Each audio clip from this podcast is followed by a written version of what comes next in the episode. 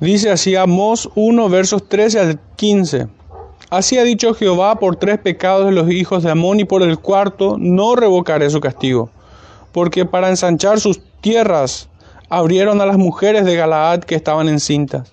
Encenderé fuego en el muro de Rabá y consumirá sus palacios con estruendo en el día de la batalla, con tempestad en día tempestuoso y su rey irá en cautiverio, él y todos sus príncipes, dice Jehová. Pueden sentarse, hermano, el Señor bendiga su palabra en medio nuestro y me ayude a predicar con verdad en esta mañana.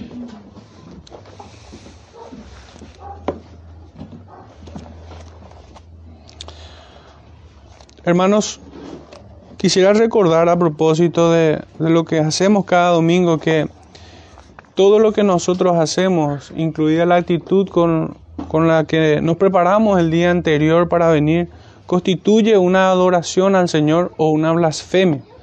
Por lo que eh, siempre es bueno hincar la conciencia para estar despierto en cuanto a esto, que no es cuando cantamos himnos nada más o cuando oramos que adoramos al Señor.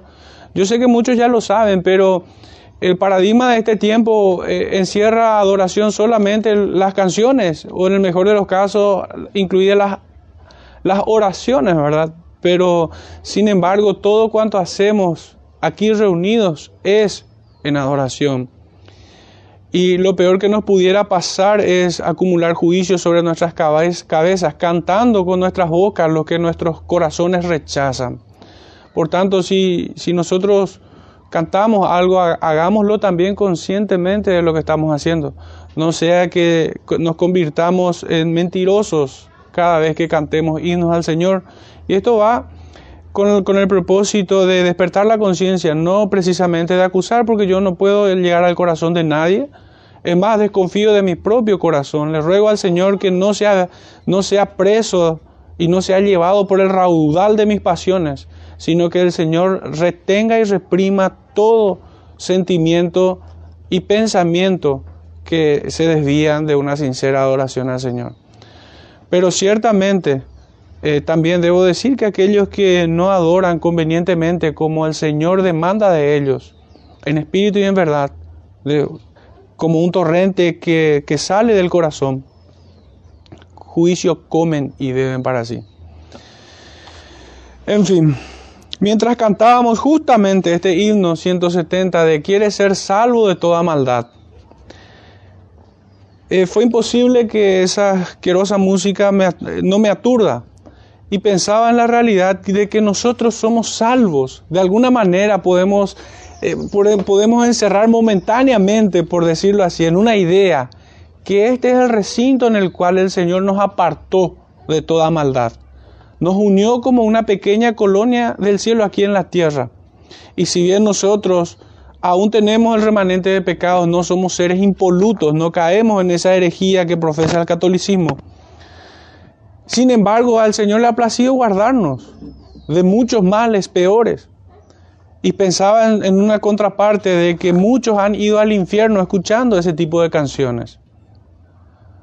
Y debe llamarnos un poco también a la meditación si aún ese tipo de canciones sigue seduciendo nuestros corazones, porque de alguna manera sería como seguir anhelando aquellos frutos de Sodoma, del cual el Señor nos rescató de allí por su propia voluntad, por su propio poder y gracia.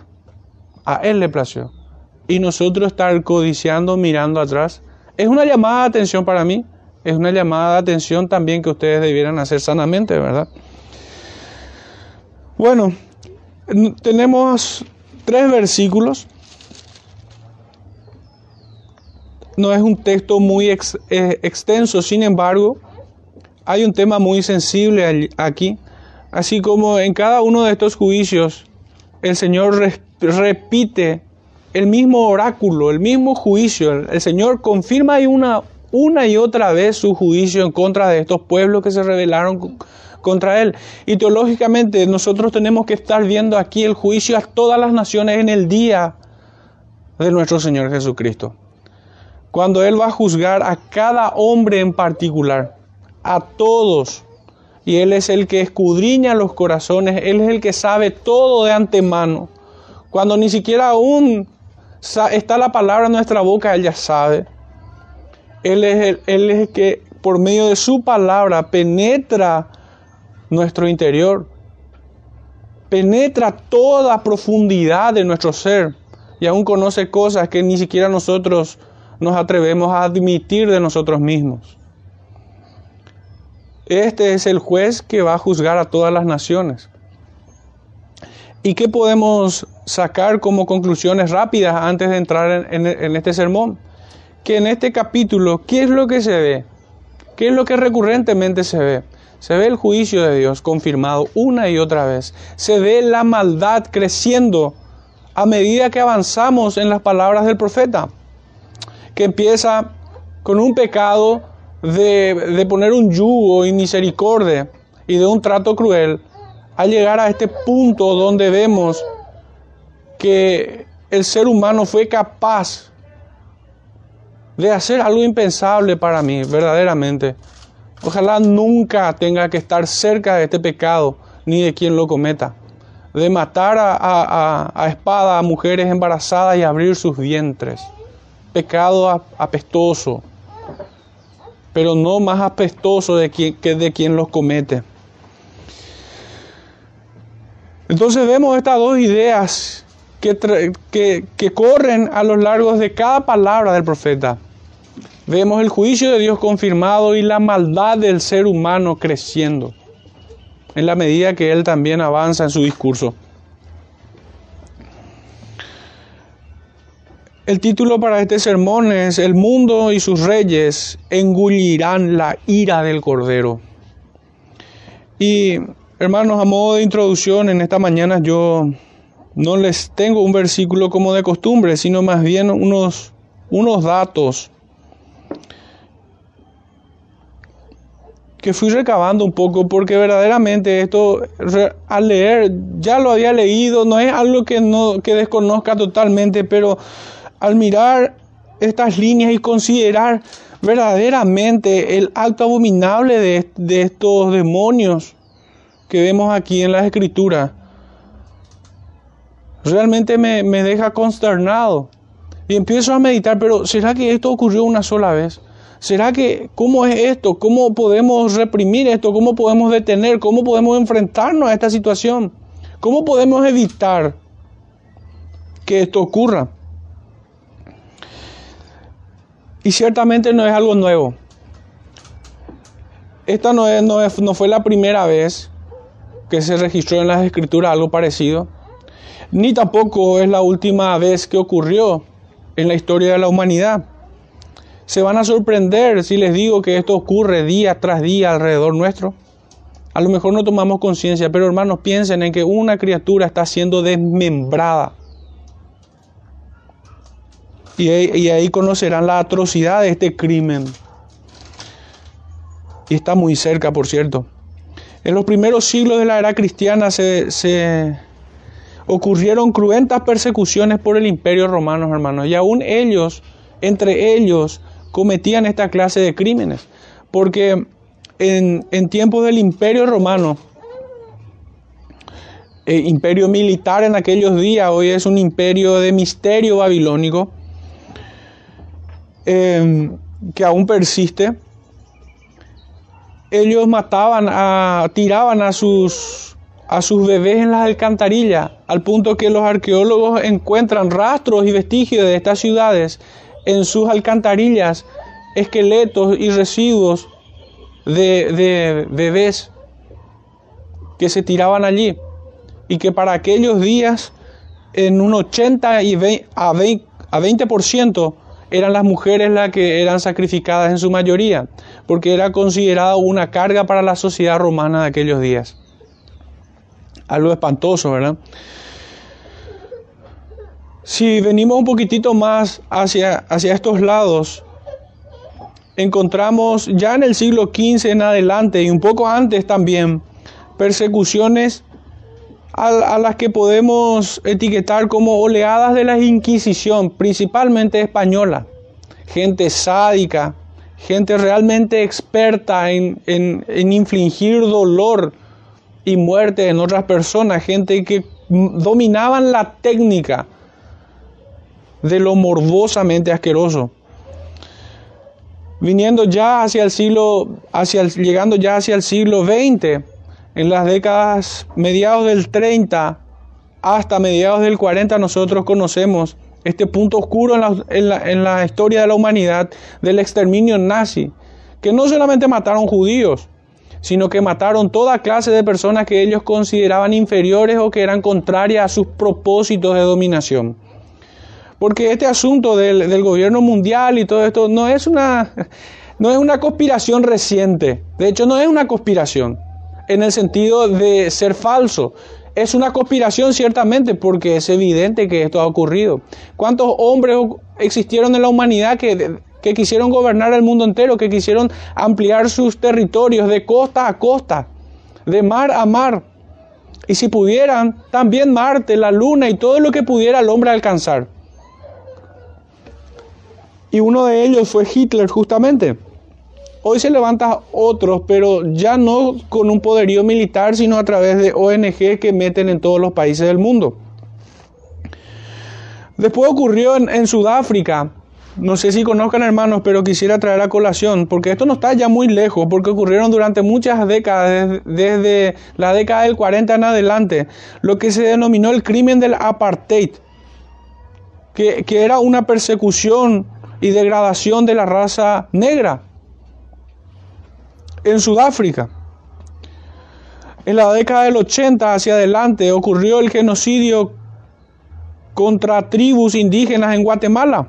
En el 94, tras las primeras elecciones multirraciales de Nelson Mandela también, que fue elegido en Sudáfrica, años más tarde, fue incluido por las naciones. Recién allí, fíjense qué tan cerca está esto. Recién en la década del 90 en el 93 ocurrió una, una limpieza étnica en la ex Yugoslavia. Hermano, esto no tiene nada que ver con higiene. Esto tiene que ver con supremacía de algún tipo, de algún distintivo que tenían la élite gobernante de su tiempo. En la década del 90, y 90, particularmente en el 94, también ocurrió un genocidio en Ruanda. En el 2014, hermanos, están estos del ISIS, que son organizaciones terroristas musulmanas, que han, que han matado inmisericordiamente y que al día de hoy estas tribus musulmanas decapitan sin ningún remordimiento a cristianos que se atreven a predicar el Evangelio allá, en sus tierras. Los musulmanes, por cierto, ellos reclaman el derecho de poder abrir aquí su mezquita pero anda a entrar con una Biblia en su país. Ellos piden libertad fuera, pero te exprimen dentro de sus territorios. Una extraña equidad que ellos reclaman, ¿verdad? El cristianismo está día tras día, sin embargo, siendo silenciosa y escandalosamente perseguida, maniatada, violentada en todos sus principios, derechos y valores morales. Hermano, esto es una realidad. Hoy existe aproximadamente más de 50 países, si no recuerdo bien el dato, son, son 54 o 55 naciones en donde el cristianismo está, es delito, es delito. Hoy, de nuestras casi 200 naciones en el globo, más de 50 el cristianismo es delito. Y son principalmente países orientales, comunistas e islámicos. Países totalitarios donde se centra el poder en una sola persona, en una dinastía, o sencillamente en un estado impersonal, donde el poder político es el que maniata a todo el cristianismo. Pero eh, eh, estos inicuos poseen una, una herramienta, una maquinaria asesina, el cual es el aborto, que se instala por medio de lobbies en todo el mundo, legalizando este crimen atroz, que viene de, tiempos inmemoriales. Sus promotores son los que honran a Moloch con sus crímenes. Son todos ellos sucios demonios. Esto ocurre, hermanos, al día de hoy. Y digo que está bien cerca, porque nuestro país, nuestro país aún se ha librado de leyes como esta. Pero esto no quiere decir que no ocurra. Claro que ocurre. Y muchos traen la farsa de que si, si, de hecho que no se puede legalizar un crimen, el que lo hace, la escritura lo condena, el Señor maldito le dice a aquel que legaliza un crimen. Pero estos mentirosos hablan de, pues, de la seguridad de la mujer, de la libertad de la mujer. En realidad son los deseos de Satanás. No tiene nada que ver con la libertad de la mujer. hablan de que si, se legaliza el aborto y se practica convenientemente, el índice de, mujeres que mueren por partos o por abortos clandestinos disminuirá. Esto es una mentira más grande que una casa.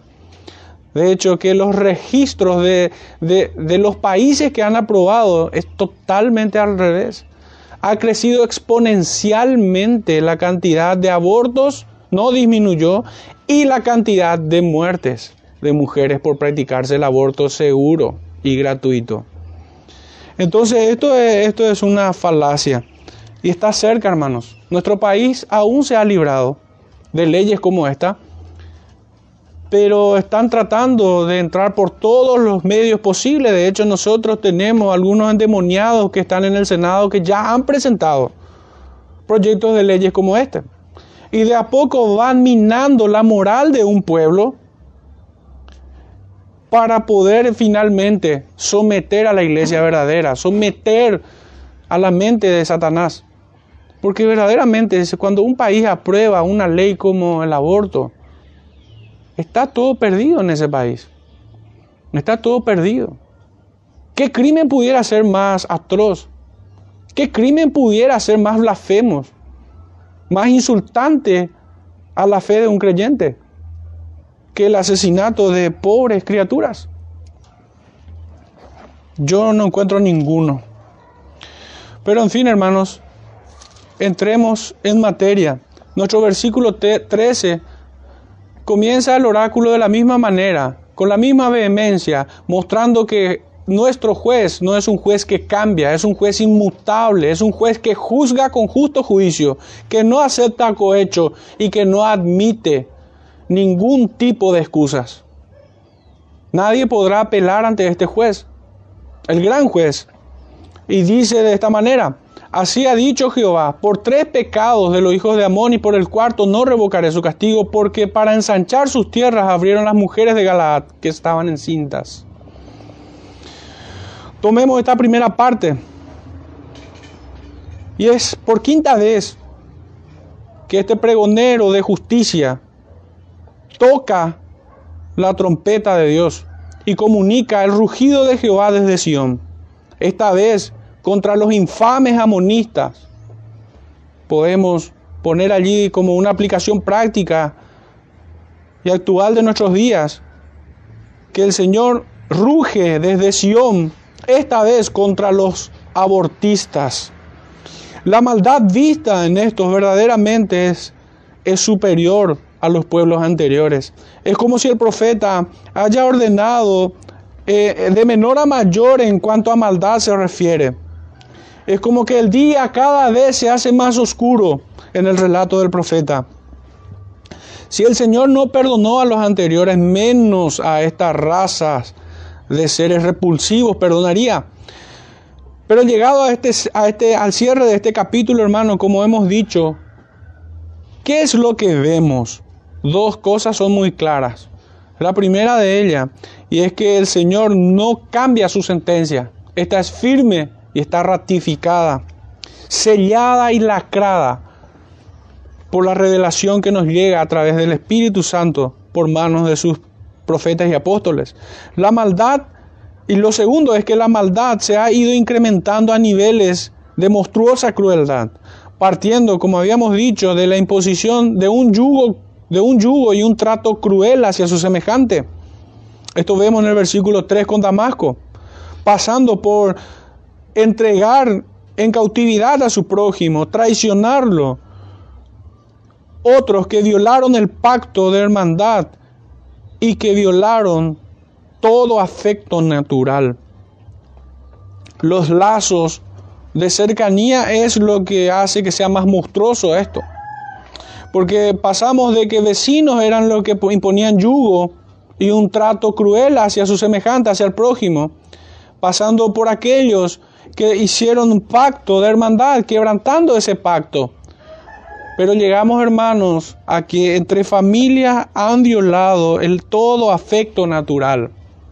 Estamos hablando acerca de los de Edom, descendientes de Saúl, hermanos de los descendientes de Jacob, pasando por alianzas para destruir en batalla a Israel llegamos al acto más inhumano jamás practicado, el horrendo crimen de matar a la más indefensa de las criaturas en el vientre de su madre. Esto es para mí, si pudiera tener una categoría de pecados, el más horrendo. Pero hermanos, acá se refiere a los amonitas. Es un juicio particular y debemos abocarnos en conocer quiénes son estos. Dios nos guarde de parecernos a ellos. Pero la escritura va más allá de esto también. No solamente nosotros debemos eh, ser diferentes de ellos. Y obviamente no podemos andar en sus pasos. También debemos de alejarnos de esta clase de personas. Particularmente yo repudio a toda persona que prueba el aborto y no disimulo mi repudio. Nosotros no podemos tener afinidades con personas como estas. Nosotros no podemos sentarnos a compartir con aquellos que, aprueban matar niños. Sería probar su delito, su pecado. Y el silencio, hermano, no es excusa. La indiferencia te condenaría. El silencio te haría cómplice. Por tanto, no tenemos una posición intermedia ante esta situación. Conozcamos un poco a los hijos de Amós, de Amón, como llama el profeta Amós. Estos eran una tribu de pastores, descendientes de Ben Ami, segundo hijo de Lot y hermano de Moab nacido en la cueva de un monte cerca de Soar, así también llamado estas tierras. En Génesis 18:38 nos dice, la menor también dio a luz un hijo y llamó su nombre Ben Ami, el cual es padre de los amonitas hasta hoy. Estos fueron vecinos orientales de Israel. Y Rabá llegó a convertirse en una especie de capital para ellos, para este pueblo. ¿Y por qué digo en una especie de capital para ellos? Y es porque estos hombres eran, eran nómadas en, su mayoría. Por eso, por eso digo, y tal vez la única ciudad, debido a que era un pueblo nómada. A pesar que desde sus primeros días los amonitas fueron ásperos con Israel. Empezaron así, pero terminando siendo crueles en exceso. Dios había mandado a Moisés que no los tocara, al igual que como mandó contra Adón. En Deuteronomio 2, 19 y 37 nos dice, y cuando te acerques a los hijos de Amón, no los moleste, ni contiendas con ellos, porque no te daré posesión de la tierra de los hijos de Amón, pues a los hijos de Lot la he dado por heredad. Y el verso 37 nos dice, solamente a la tierra de los hijos de Amón no llegamos, ni a todo lo que está a la orilla del arroyo de Jacob, de Jaboc, ni a las ciudades del monte, ni a lugar alguno que Jehová nuestro Dios había prohibido. Entonces ellos tenían un mandamiento expreso de a pesar de que estos eran ásperos y llegaron a ser muy crueles con Israel, ellos tenían este mandamiento de, no causarles daño ni perjudicar a este pueblo, de no tocarlos, no tocar sus tierras, no solamente no tocarlo a ellos, sino también sus posesiones. Esto nos recuerda, hermanos, lo que Cristo enseña en, en Mateo capítulo 5, verso 40 en adelante, donde nos habla acerca del amor a los enemigos, de orar por ellos, de no devolver mal por mal, sino antes bien ser benignos con ellos. A pesar, y a pesar de que estos amonitas eran parientes con, con Israel, por el lazo entre su padre Lot y Abraham, pesaba sobre ellos la prohibición de entrar en la congregación de Israel hasta la décima generación y aún para siempre. Este era el juicio de Dios sobre aquellos perversos. Deuteronomio 23, 3 al 5 nos dice, no entrará monita ni moabita en la congregación de Jehová, ni hasta la décima generación de ellos, no entrarán en la congregación de Jehová para siempre, por cuanto no os salieron a recibir con pan y agua al camino, cuando salisteis de Egipto, y porque alquilaron contra ti a Balaán, hijo de Beor, de Petor en, en Mesopotamia, para maldecirte. Mas no quiso Jehová tu Dios oír a Balaán, y Jehová tu Dios te convirtió en maldición, te convirtió la maldición en bendición, porque Jehová tu Dios te amaba. Hermano, me resulta irresistible hacer una pequeña nota al margen de este tema de lo que acabamos de leer aquí. Acá nos habla de profetas que fueron alquilados, al modo que hoy muchos vemos también. Profetas alquilados por la política. Algunos consejeros, y lo digo muy entre comillas, espirituales, bueno, son consejeros espirituales, pero de Satanás, que, que son como un pequeño placebo en la conciencia de estos inicuos que nos gobiernan. Algunos hasta se jactan de que tienen lazos con la política. Yo, para mí sería un gran defecto, una mancha en mi vida, si tuviera que asesorar de alguna manera o encubrir los delitos con una falsa apariencia de estos políticos. Pero bueno, esta, esta congregación tenía esta maldición del Señor. Era un juicio de Dios sobre estos hombres.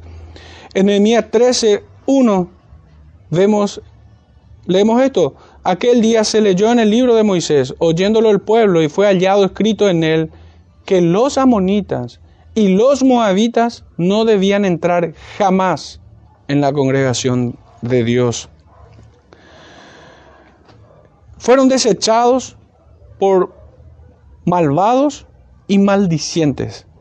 Hermanos, no se contentaban con que este pueblo esté en un infortunio, sino que también contrataban o trataban de alquilar a profetas para maldecir, como Dios no le oía a ellos, como ellos no tenían acceso a Jehová, entonces buscaron alquilar a uno de sus profetas.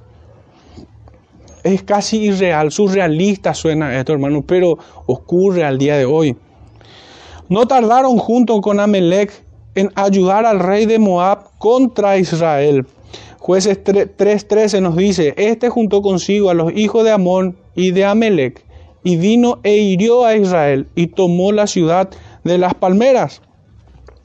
Por su parte Israel, habiendo caído en idolatría, adorando a otros dioses, fue castigado, siendo entregado por Dios a ambas tribus para que sirvieran a los amonistas hasta que estos clamaron a Jehová y fueron librados por mano de Jefté.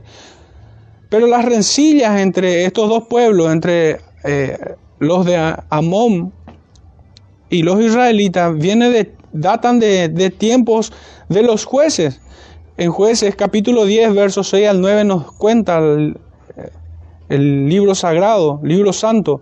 Pero los hijos de Israel volvieron a hacer lo malo ante los ojos de Jehová y sirvieron a los Baales y a Astarot a los dioses de Siria, a los dioses de Sidón, a los dioses de Moab, a los dioses de los hijos de Amón y a los dioses de los filisteos y dejaron a Jehová y no le sirvieron. Y se encendió la ira de Jehová contra Israel y los entregó en manos de los filisteos y en manos de los hijos de Amón, los cuales oprimieron y quebrantaron a los hijos de Israel en aquel tiempo dieciocho años. A todos los hijos de Israel que estaban al otro lado del Jordán en la tierra del Amorreo, que está en Galaad, y los hijos de Amón pasaron el Jordán para hacer también guerra contra Judá y contra Benjamín y la casa de Efraín. Y fue afligido Israel en gran manera, hermanos.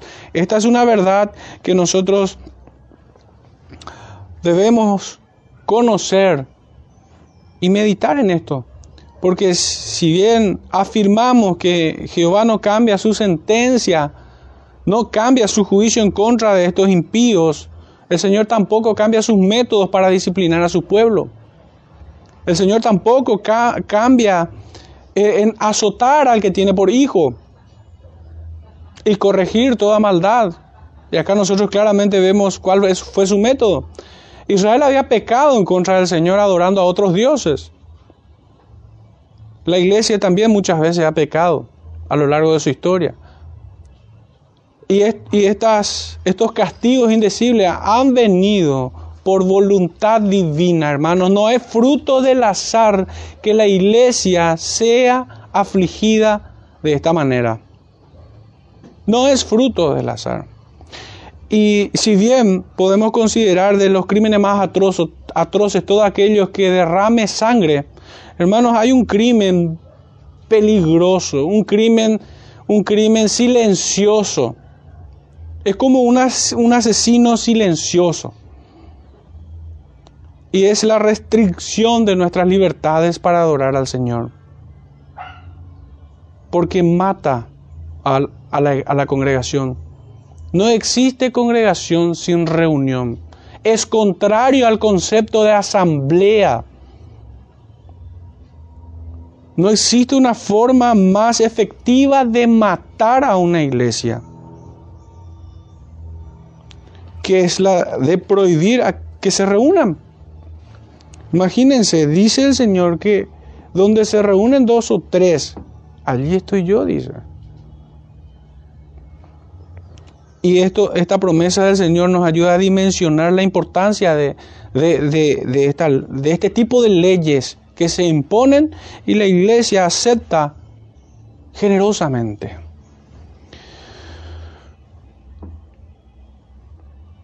Pero pasados estos días de las rencillas de Israel con los jueces, en tiempos de los jueces, mejor dicho, también se peleaban con sus jueces. Llegamos a los días del reino unificado y atravesamos los tiempos del reino dividido. En los días de Saúl, estos propusieron paz a Israel, pero bajo condiciones verdaderamente humillantes. Es más o menos lo mismo que hace el gobierno hoy. Si vos me obedeces, si no te congregas, estamos en paz. Primera de Samuel, capítulo 11, verso 1 en adelante dice, después subió Naas Amonita y acampó contra Jabes de Galaad. Y todos los de Jabes dijeron a Naas, haz alianza con nosotros y te serviremos. Y Naas Amonita les respondió, con esta condición haré alianza con vosotros. Recordemos, hermanos, lo que le propone Naas. Le dice, hagamos pacto, hagamos paz y yo te serviréis. Pero este no estuvo satisfecho. Es como si nosotros le ofreciéramos a los gobernantes de turno hoy en día de que hagamos paz y nosotros oraremos por ustedes, porque la escritura misma nos manda a orar por las autoridades. Pero a este no le pareció, sino que dice, con esta condición haré alianza con vosotros, que a cada uno de todos vosotros saque el ojo derecho y ponga esta afrenta sobre todo Israel, cercenar el cuerpo físico de aquellos israelitas, pero hoy también quieren cercenar el cuerpo místico de Jesucristo, que el cual es la iglesia. Entonces los ancianos de Jabes le dijeron, danos siete días para que enviemos mensajeros por todo el territorio de Israel, y si no hay nadie que nos defienda, saldremos a ti. Llegados los mensajeros a Gabá de Saúl, dijeron estas palabras en oídos del pueblo, y todo el pueblo alzó su voz y lloró. Y he aquí Saúl que venía del campo tras los bueyes, y dijo Saúl, ¿qué tiene el pueblo que llora? Y le contaron las palabras de los hombres de Jabes. Al oír Saúl estas palabras, el Espíritu de Dios vino sobre él con poder, y él se encendió en ira en gran manera y tomando un par de bueyes, les cortó en trozos y los envió por todo el territorio de Israel por medio de, mensajeros diciendo, así se hará con los bueyes del que no saliera en pos de Saúl y en pos de Samuel. Y cayó temor de Jehová sobre el pueblo. Y salieron con, como un solo hombre y los contó en Besek. Y fueron los hijos de Israel trescientos mil y treinta mil los hombres de Judá. Y respondieron a los mensajeros que habían venido, así diréis a los de Jabes de Galaad, mañana al calentar el sol seréis librados. Y vinieron los mensajeros y lo anunciaron a los de Jabes, los cuales alegraron. Los de Jabes dijeron a los enemigos, mañana saldremos a vosotros para que hagáis con nosotros todo lo que bien nos pareciese. Aconteció que al día siguiente dispuso Saúl al pueblo en tres compañías y entraron en medio del campamento a la vigilia de la mañana e hirieron a los amonistas hasta que el día calentó y los que quedaron fueron dispersos de tal manera que no quedaron dos de ellos juntos.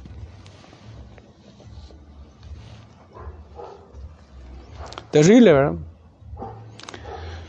De esta manera inspira al Espíritu Santo a sus siervos, a sus hijos, a oponerse en contra de aquellos que atentan contra el cuerpo de Cristo. En el capítulo 12, verso 12, tenemos una cita más breve, pero que nos cuenta esto. Y habiendo visto que Naas, rey de los hijos de Amón, venía contra vosotros, me dijisteis, no, sino que ha de reinar sobre nosotros un rey, siendo así que Jehová vuestro Dios era vuestro rey. Hermanos, una pregunta que pudiera parecer un tanto insultante, pero debo hacerlo. ¿Quién es tu rey? ¿El que está sentado en el cielo o el que está en silla de escarnecedores? ¿Quién es tu rey? Ya en los días de David tuvo lugar la muerte del padre de uno de los reyes de los amonitas, cuyo nombre era Hanum a quien David envió una delegación para consolar a este rey. Pero este hermano tomó mal y humilló, agredió y despreció el gesto de David. Agredió a, los enviados de David y despreció su gesto, desencadenando en otras peleas ya en tiempos del rey David y su general Joab, quienes lo derrotaron al igual que Saúl. En 2 de Samuel capítulo 10, verso 1 en adelante tenemos esta historia. Después de esto aconteció que murió el rey de los hijos de Amón, y reinó en, lugar suyo Hanún su hijo, y dijo David, yo haré misericordia con Hanún, como todo creyente debe hacer. Como su padre la hizo conmigo, y envió David sus siervos para consolarlos por su padre. Mas llegados los siervos de David a la tierra de los hijos de Amón, los príncipes de los hijos de Amón dijeron a Hanún su señor, ¿Te parece que por honrar David a tu padre te ha enviado consoladores? ¿No ha enviado David sus siervos a ti para reconocer e inspeccionar la ciudad para destruirla? Entonces Hanún tomó los siervos de David, les raspó la mitad de la barba, les cortó los vestidos por la mitad hasta las nalgas y los despidió. Los humilló terriblemente, hermano. Escuchando a los murmuradores, al padre de mentira y sus, y sus mensajeros. Cuando se le hizo saber esto a David, envió a contarles, porque ellos estaban en extremo avergonzados. Y el rey mandó que les dijeran, quedaos en Jericó hasta que os vuelva a nacer la barba, y entonces volved. Y viendo los hijos de Amón que se habían hecho odiosos a David, enviaron los hijos de Amón y tomaron a sueldo a los sirios de Benreot y a los sirios de Sobá, veinte mil hombres de a pie, del rey de Maaca mil hombres y de Istop doce mil hombres. Cuando David oyó esto, envió a Joab con todo el ejército de los valientes, y saliendo los hijos de Amón se pusieron en orden de batalla a la entrada de la puerta. Pero los sirios de Seba y de Raab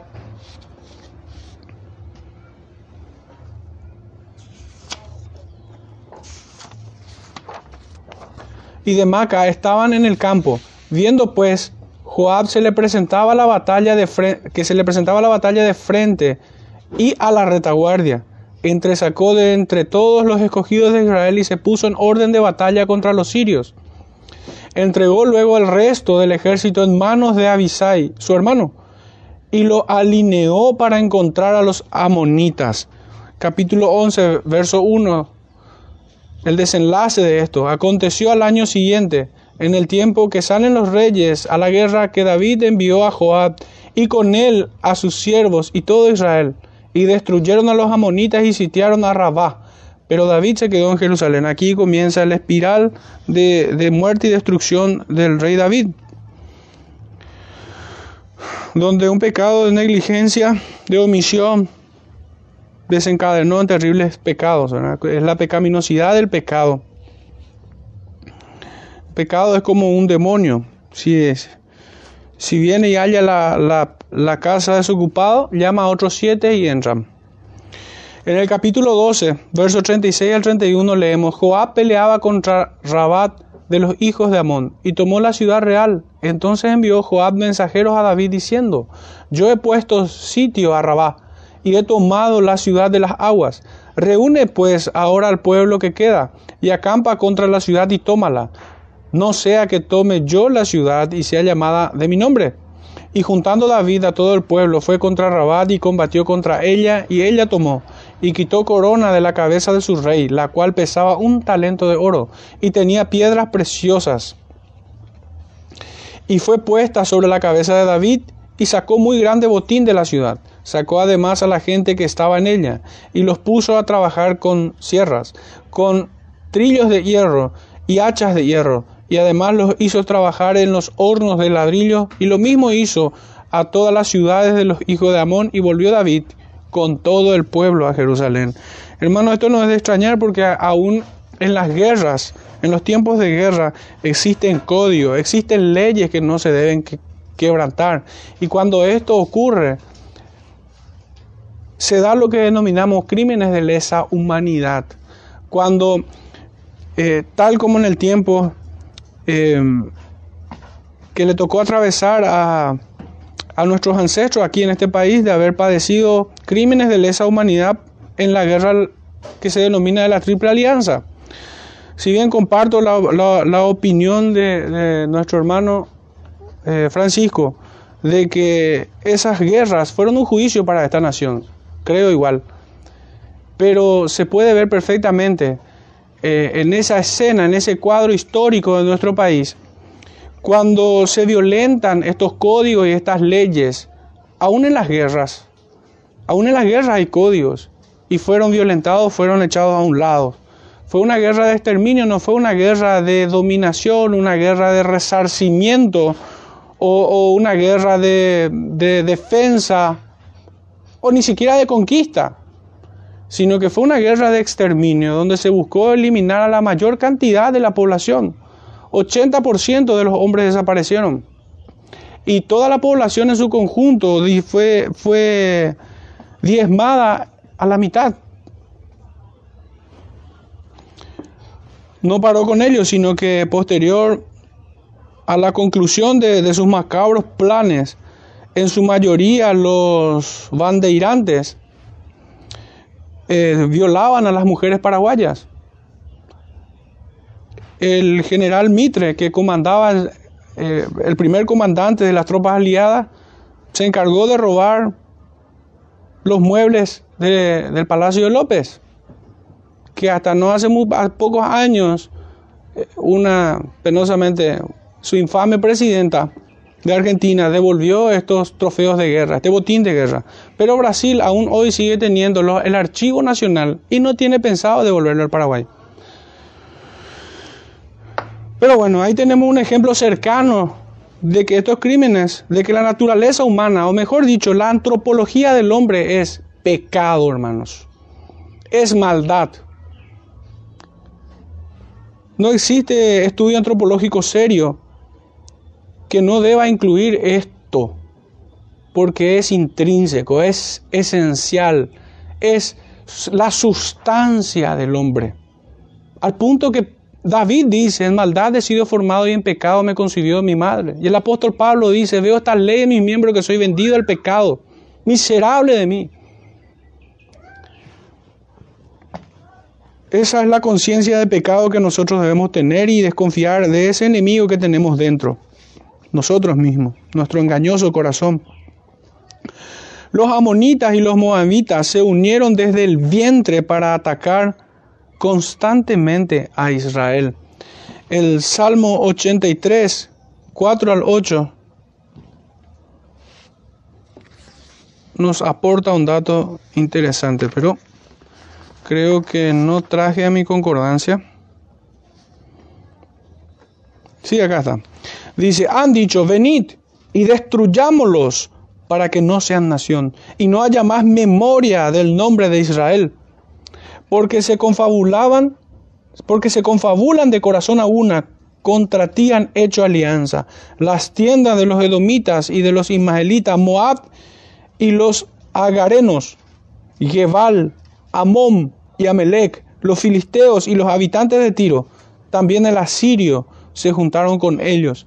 Sirven de brazo a los hijos de Lot. Qué cosa. Verdaderamente al mirar esto, Lot era familia de Abraham. Ciertamente la palabra de Dios es sabia. ¿Cuántas veces se cumple esta verdad de que los primeros enemigos serán los de tu casa? Esto entonces se han unido ya desde el vientre, han pactado en contra de Dios y de su pueblo.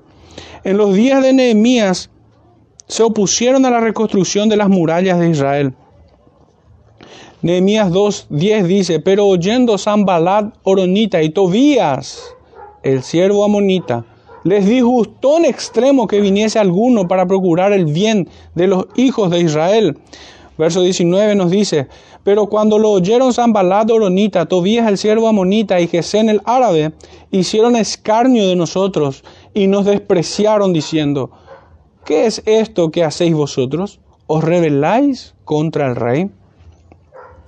Hermanos, ciertamente estas son las razas de quienes se rebelan en contra del Israel espiritual.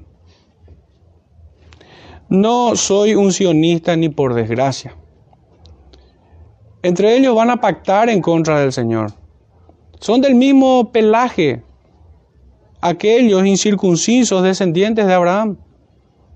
Porque ciertamente el Señor nos dice quiénes son el verdadero Israel. Los que descienden según la carne de Abraham. No, dice el Señor, sino aquellos que en la promesa te será llamada descendencia. Una vez más afirmo esto porque creo que es un paradigma que hay que quebrar. Abraham no es el padre de la nación de Israel, es el padre de la fe. Es el padre de la fe. La escritura nos dice así. Y el Señor les dice a los judíos de su tiempo, en Juan 8:31 en adelante, si fuerais hijos de Abraham, las obras de Abraham haríais.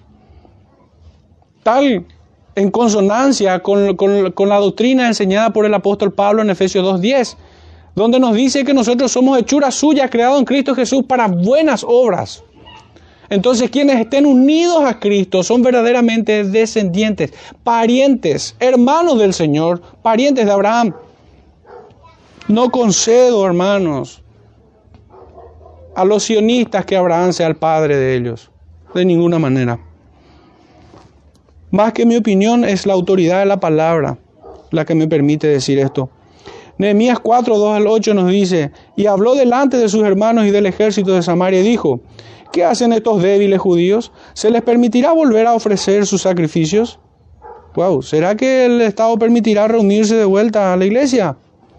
¿O acaso nos prohibirá de vuelta? ¿Qué harán, qué harán, hermanos? ¿Acabarán en un día? ¿Resucitarán de los montones del polvo las piedras que fueron quemadas? Y estaba junto a él Tobías Amonita, el cual dijo, lo que ellos edifican del muro de piedra, si subiera una zorra, lo derribaré. Oye, oh Dios nuestro, que somos objeto de su menosprecio, y vuelve el baldón de ellos sobre su cabeza. Entrégalos por despojo en la tierra de su cautiverio. No cura su iniquidad, ni su pecado se ha borrado delante de ti, porque se airaron contra los que edifica, contra los que edificaban. Edificamos pues el muro y toda la muralla fue terminada hasta la mitad de la altura, porque el pueblo tuvo ánimo para trabajar. Pero aconteció que oyendo Zambalá y Tobías y los árabes, los amonitas y los de Asdot, que los muros de Jerusalén eran reparados, porque ya los portillos comenzaban a ser cerrados, se encolerizaron mucho. Hermanos, ustedes pueden ir al supermercado, pueden ir a la farmacia, pero a la iglesia, pero ¿cómo? Eso no es esencial. ¿Cómo van a ir? Un poco el sarcasmo es necesario para describir nuestra historia tragicómica no solo en nuestro país, sino que en todo el globo. Y conspiraron toda una a una para venir a atacar a Jerusalén y hacerles daño. Lo extraño, hermanos, es que acá se da otra nota bastante particular. Diría que es un, eh, un evento equidistante, un evento paralelo de lo que ocurrió de lo que ocurre en estos días, de lo que viene ocurriendo hace ya casi un año, a lo que ocurrió en aquellos días. Y es que a pesar de todas estas maldades del pueblo amonita y sus los pueblos que se confabularon con él en contra del pueblo de Dios, sin embargo, se dieron en casamiento con los judíos que eran desterrados por Edras y Nehemías. Se aliaron con el enemigo porque el enemigo estaba dentro. Y esto tampoco es extraño que incluso ocurra en las iglesias. Pues Judas nos dice en su capítulo único, verso 4, de que hombres han entrado encubiertamente los que desde antes habían sido destinados para esta condenación. Hombres impíos, dice la escritura, que están dentro de la iglesia. Y que la iglesia, uno de, los beneficios que saca de las persecuciones es una purga justamente. Una purga. No pocas veces el Señor ha utilizado persecuciones, ha permitido persecuciones de la iglesia para que se purgue eh, su, cuerpo, su iglesia, la, la congregación de los santos. Esto ha sido desde tiempos de Jesucristo, donde los emperadores romanos daban rienda suelta a su sed de sangre, a embriagarse de ella y perseguían a la iglesia y hacían espectáculos de nuestros hermanos de la antigüedad. Pero la iglesia no hacía más que crecer en estas persecuciones.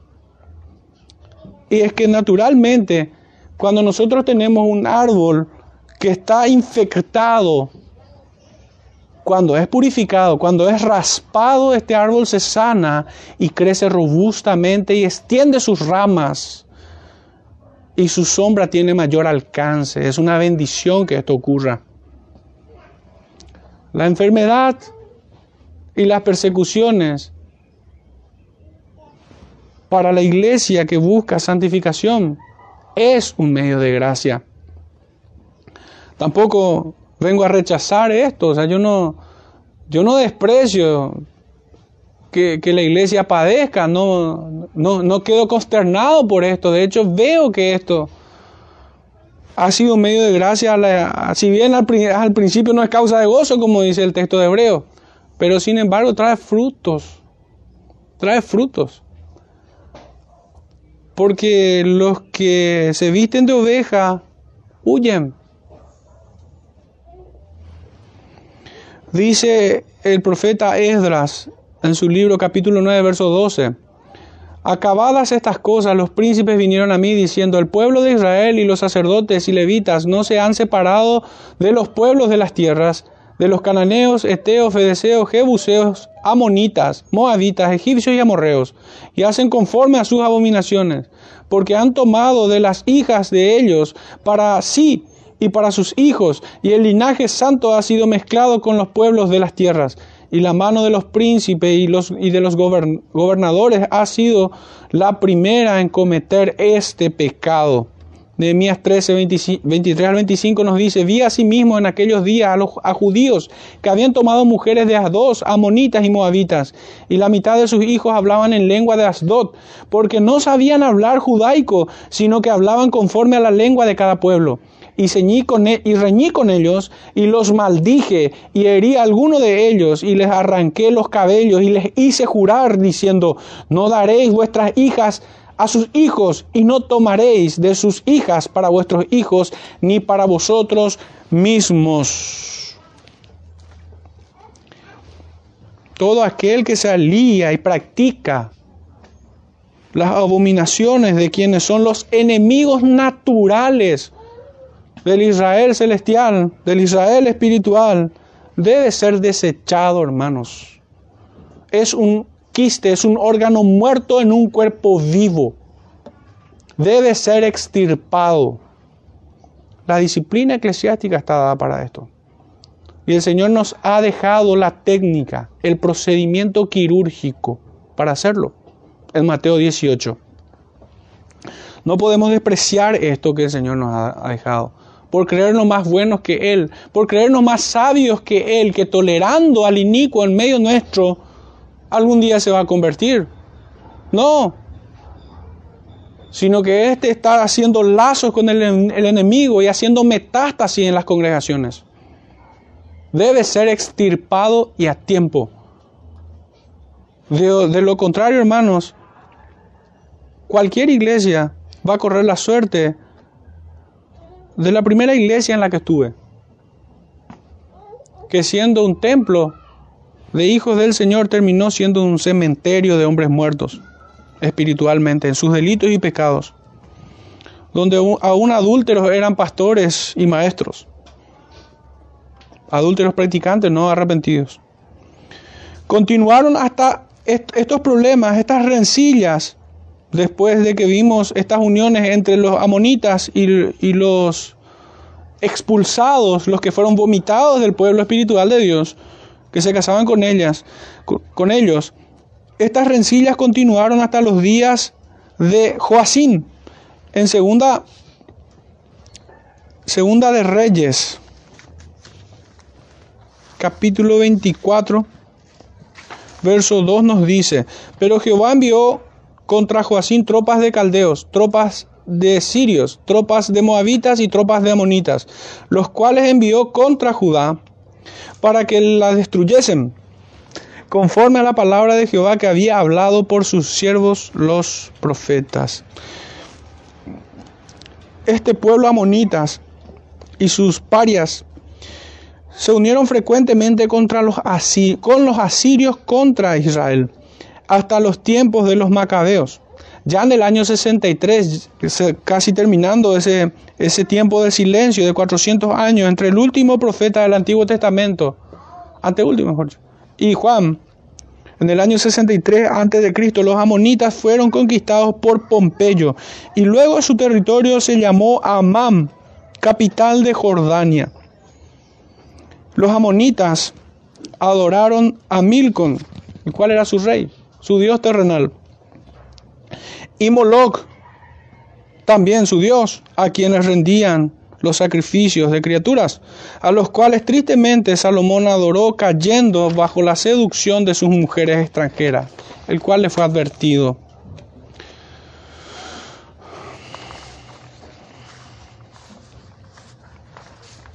Y esta la verdad que es un pasaje bastante triste en la vida de este gran rey.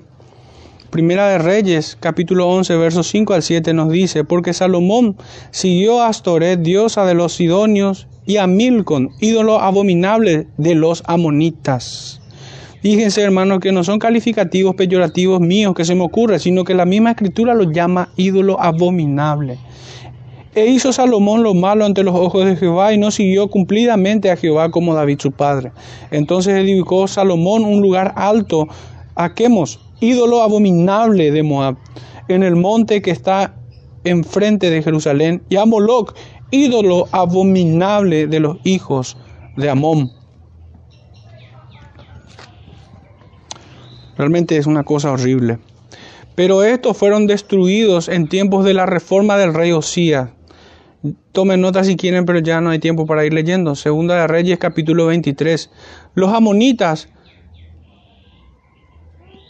debemos decir que, que fueron fruto de una relación incestuosa. Ya desde su origen estuvo viciado de mucha maldad. Fueron asesinos detestables, denunciados recurrentemente por varios profetas. No fue solamente Amós, sino que otros profetas también ratificaron su juicio y su desprecio hacia estos, tal cual el Señor lo había expresado también en Deuteronomio, de que nunca debían entrar en las congregaciones de los santos. Dice el profeta Jeremías en el capítulo 49, 1 al 6, acerca de los hijos de Amón, así ha dicho Jehová, ¿no tiene hijos Israel? ¿No tiene heredero? ¿Por qué Milcon ha desposeído a Gad? Y su pueblo se ha establecido en sus ciudades? Por tanto vienen días, ha dicho Jehová, en que haré oír clamor de guerra en Rabá de los hijos de Amón, y será convertida en montón de ruina, y sus ciudades serán puestas a fuego, e Israel tomará por heredad a los que los tomaron a ellos. Ha dicho Jehová. Lamenta, oh Jezbón, porque destruida es Jai. Clamad, hijas de Rabat, vestidos de silicio, endechad y rodead los vallados, porque Milcom fue llevado en cautiverio sus sacerdotes y sus príncipes juntamente. ¿Por qué te gloría de los valles? Tu valle se deshizo, oh hija, con tu más, la que confía en sus tesoros, la que dice, ¿quién vendrá contra mí? He aquí yo traigo sobre ti espanto, dice el Señor, Jehová de los ejércitos, de todos tus alrededores, y seréis lanzados cada uno derecho hacia adelante, y no habrá quien recoja a los fugitivos y después de esto haré volver a los cautivos de los hijos de Amón, dice Jehová. Hermanos, aquí hay una nota también importante. Y es que el Señor advierte al pueblo de los pecados que son cometidos por sus gobernantes, por sus oficiales. Y si no se arrepiente el pueblo, serán juzgados juntamente con ellos. El profeta Jeremías les dice, vestidos de silicio, esto es arrepentimiento. Endechad, lamentense por sus pecados, por haber fortalecido las manos de los malos. El profeta Jeremías, más de ratificar el juicio en contra de estos, nos aporta datos acerca de su rey Milcon, sus príncipes y sacerdotes. Fíjense, toda la cúpula gobernante. El supremo rey sus príncipes o sus lacayos, esbirros satánicos, y aún la élite espiritual, sus sacerdotes, confabulados y sacando provecho de sus despojos, de trasquilar al pueblo contumazmente, con altivez y con extrema soberbia. El profeta Ezequiel también los denuncia. El capítulo 25, los primeros siete versículos dice, vino a mí palabra de Jehová diciendo, Hijo de hombre, pon tu rostro hacia los hijos de Amón y profetiza contra ellos. Y dirás a los hijos de Amón, oíd palabra de Jehová, así dice Jehová el Señor, por cuanto dijiste, ea bien, cuando mi santuario era profanado y la tierra de Israel era asolada y llevaba en cautiverio la casa de Judá. Por tanto, he aquí yo te entrego por heredad a los orientales, y pondrán en ti sus apriscos y plantarán en ti sus tiendas. Ellos comerán tus cementeras y beberán tu leche, y pondré a Rabat por habitación de camellos y a los hijos de Amón por majada de ovejas. Y sabréis que yo soy Jehová, porque así ha dicho Jehová el Señor, por cuanto bebí, batiste tus manos y golpeaste con tu pie y te gozaste en el alma con todo tu menosprecio para la tierra de Israel. Por tanto, he aquí yo extenderé mi mano contra ti y entregaré a las naciones para ser saqueada. Te cortaré de entre los pueblos y te destruiré entre las tierras. Te exterminaré. Sabrás que yo soy Jehová. Que todo impío gobernante escuche las palabras del Señor. Porque ciertamente podrán tocar a su iglesia, pero no pasarán por alto. No serán pasados por alto. El Señor los exterminará, los quebrará. Sufrirán el furor de Jehová. A más de reconfirmar el juicio contra estos, el profeta Ezequiel nos aporta a estos estos que se mofaron con alegría perversa por la profanación del santuario de Jehová, también se alegraron por las desgracias de Israel y por el cautiverio de Judá. Se gozaron y festejaron con todo su desprecio por el infortunio de Israel. Este es el corazón de una monita de nuestros días. Finalmente tomo un solo profeta más, Sofonías, capítulo 2, versos 8 al 11. Yo he oído las afrentas de Moab y los denuestos de los hijos de Amón, con que deshonraron a mi pueblo y se engrandecieron sobre su territorio. Por tanto, vivo yo, dice Jehová de los ejércitos, Dios de Israel, que Moab será como Sodoma y que los hijos de Amón como Gomorra campo de ortigas y mina de sal y asolamiento perpetuo. El remanente de mi pueblo los saqueará y el remanente de mi pueblo los heredará. Esto le vendrá por su soberbia, porque afrentaron y se engrandecieron contra el pueblo de Jehová de los ejércitos. Terrible será Jehová contra ellos, porque destruirá a todos los dioses de la tierra y desde sus lugares se inclinarán a él todas las tierras de las naciones. Hermanos, esta es la imagen de Apocalipsis. Esta es la imagen cuando el Señor pone a todos sus enemigos por estrado de sus pies. Cuando todo hombre se postre, quiebre sus rodillas. Pero más duro que quebrar sus rodillas será quebrar su soberbia, pero el Señor los hará añisco. Ciertamente así ocurrirá. Querrían ahora los que ultrajan al pueblo, pero el Señor se reirá grandemente de ellos, final, al final del día. Una vez más, el profeta Sofonía ratifica el castigo para los de Amón y sus descendientes espirituales. Estos insultaron y deshonraron con soberbia, humillaron al pueblo del Señor. Hermanos, estos son los amonitas. No ha tomado gran parte de nuestro sermón, pero fue necesario.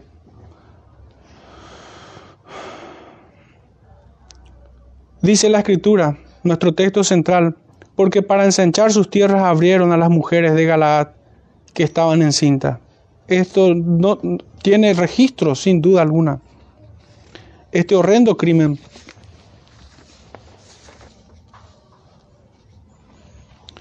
Encontramos en varias citas que ya no vamos a ir a él, solamente voy a comentar el texto.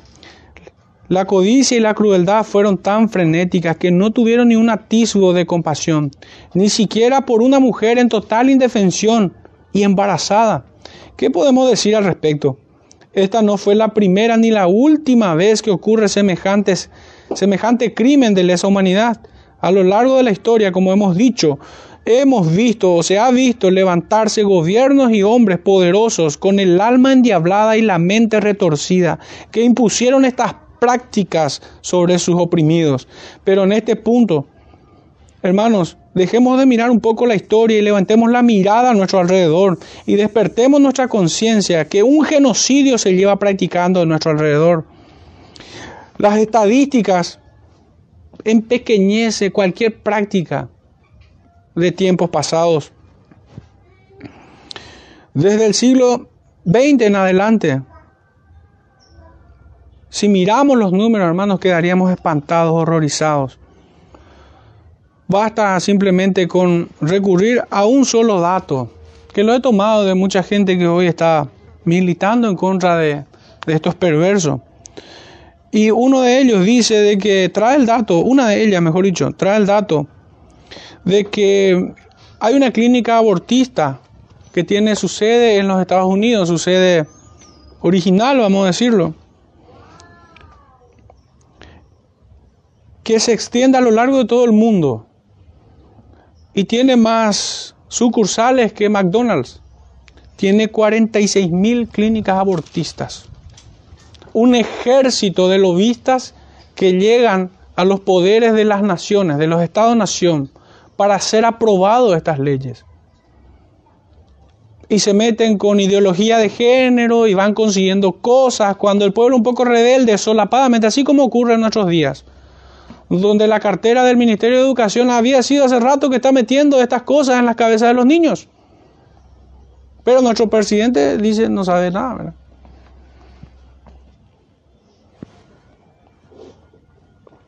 pero han conseguido mucho ya en, todos los países de alrededor. ¿Qué país de nuestro alrededor no ha aprobado ya, no ha legalizado ya este horrendo crimen?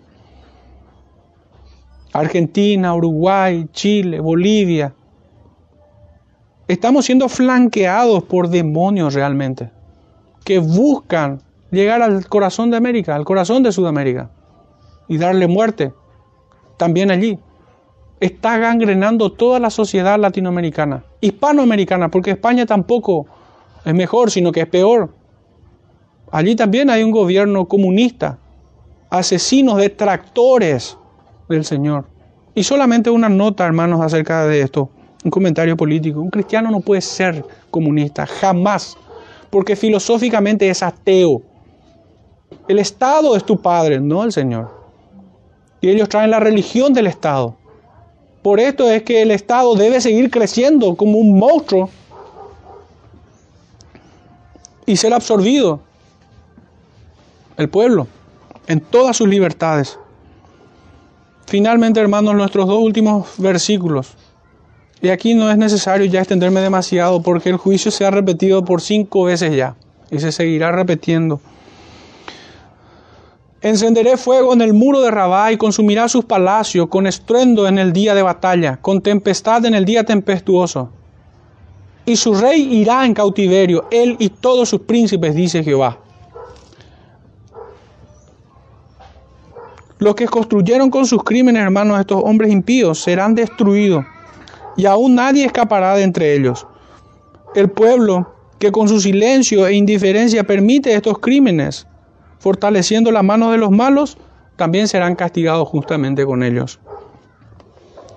Pero una nota muy en particular a diferencia de, de los otros pueblos es que aquí el profeta nos dice su rey, le identifica. Hermanos, el furor de Jehová brilla sobre estos gobernantes impíos que aprueban estas leyes. Y solamente en el poder de su paciencia soporta a estos inicuos hasta que colmen la medida de su maldad, de su paciencia, y engullirán la ira del Cordero, hermanos.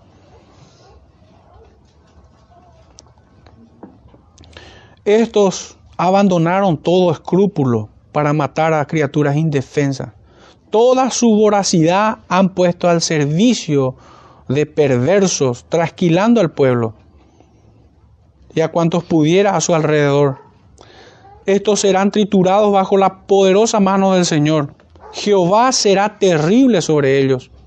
Sabrán que Jehová es Dios fuerte y temible en su día no escaparán y no habrá para ellos ni una gota de compasión, sino que la ira del Cordero será sobre ellos. Quisiera leer esto porque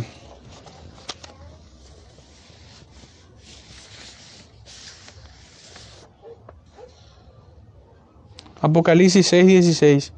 Y decían a los montes y a las peñas, caed sobre nosotros y escótnenos del rostro de aquel que está sentado sobre el trono y de la ira del Cordero. ¿Cómo podemos reflexionar, hermanos? Yo sé que ha aturdido tal vez sus corazones. Sé que ustedes no son no son amonitas. No tienen el corazón perverso como estos, que el Señor los ha regenerado. Pero esto es un llamado a nuestra conciencia, de despertarnos, de no dormirnos de estar atentos, de poner el pecho, de presentar batalla. Pues si así castigaba Dios a estos pueblos por maltratar a Israel, ¿cuánto más será con aquellos que se atrevieron a tocar a la esposa del Cordero? Clamemos al Señor en estos tiempos de angustia. Y que así como a Pedro nos aumente la fe para soportar El Señor sabe librar a los piadosos. Sostiene el alma de sus fieles. Los reyes impíos son un juicio para los pueblos idólatras. La iglesia debe ser una vez más la reserva moral de la humanidad. Y esta pelea la hemos de dar en el plano espiritual, equipados con la palabra de Dios, un corazón y con un corazón rendido a su señorío pero debemos comenzar desde nuestras casas, desde nuestras vidas privadas y fortalecernos en nuestro cuartel general, la iglesia del Dios viviente. Este es un tiempo donde el creyente debe recibir instrucción militar en sus congregaciones, porque son tiempos de guerra. Y nuestras armas son espirituales, no son carnales. La, oración es un misil contra estos impíos. ¿Cuántos tiempos nos encuentra orando el Señor? ¿Tenemos compasión o indiferencia por todos estos crímenes que están ocurriendo? Hay denuncias de que cristianos están siendo quemados con aceite, que están siendo descuartizados, desmembrados, descollados, siendo envilecidos en estos países. ¿Cuánta compasión tenemos por ellos? Pero hermanos, mi, mi examen no termina allí. Si bien esas cosas son tremendamente urgentes por las cuales debemos orar, hermanos, hay algo peor y es la ira del Cordero sobre los que se pierden. Y de estos abundan a nuestro alrededor. ¿Qué hacemos por ellos? ¿Qué hacemos por ellos? Oramos por ellos. Les predicamos por ellos. Hermanos, si no somos evangelistas, somos un impostor. El creyente que no evangeliza es un impostor. Miente. Profesa con sus labios, pero con sus hechos los niega. Si probablemente te encuentras en debilidad y no eres capaz de, predicar a otro, hermano, necesitas arrepentirte y fortalecerte y recibir instrucción dentro del cuartel general. Que el Señor ha puesto curadores, que ha puesto maestros, que ha puesto gente que cuide de ti. No es precisamente un, palabras de condenación, sino más bien de exhortación y de consejo.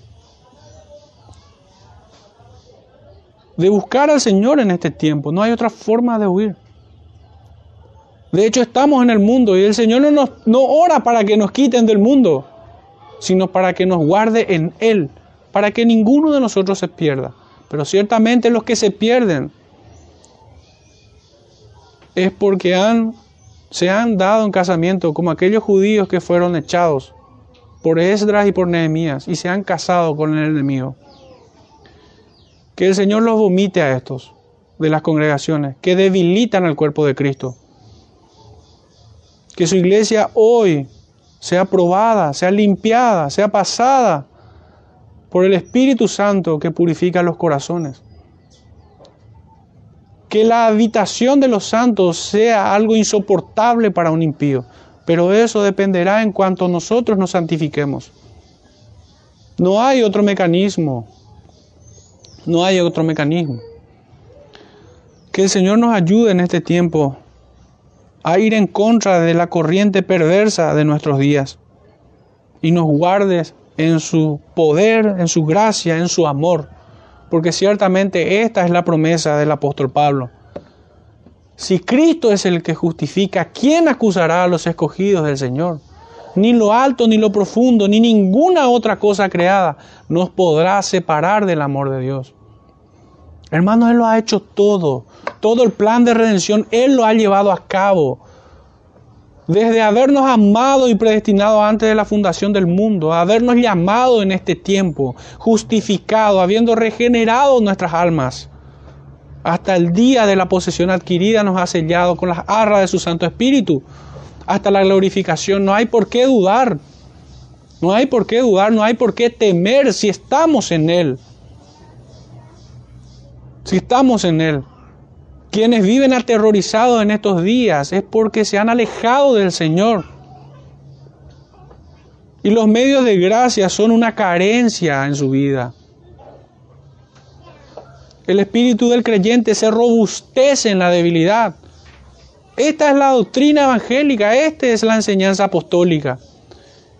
Que el poder de Dios se perfecciona en nuestra debilidad que es necesario que nosotros menguemos y que Él crezca en nosotros, que, que crezca en nosotros individualmente, en cada uno de nosotros, pero así también como en un cuerpo uniéndonos a todos, miembros de Jesucristo, que venció a todos.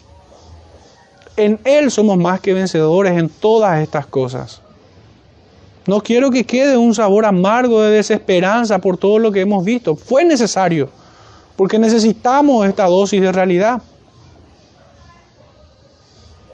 ¿Cuántos pululan hoy con el canto de sirena engatusando al pueblo, diciendo que todo está bien. No nos, no nos congreguemos, mira, tenemos la tecnología. No, hermanos, por eso fue necesario esta dosis de realidad. Pero tampoco quiero que, que termine este estudio con un corazón desesperanzado. No, no. Si estás en esa condición, hermano, arrepiéntete y ven a Cristo una vez más. Él te limpiará y te consolará y te alentará. Su vara y su callado infundirán aliento en ti. En cuanto vengas a Él y te sometas bajo su señorío. Que el Señor bendiga, hermanos, a su pueblo en este tiempo. Oremos para cerrar. Padre Santo, en esta mañana te damos gracias por tu palabra. Señor, te rogamos que robustezcas nuestro espíritu, en nuestro interior, Señor. Te rogamos, Padre, que traiga madurez a nuestra mente, a nuestros corazones. Haz, haznos fuertes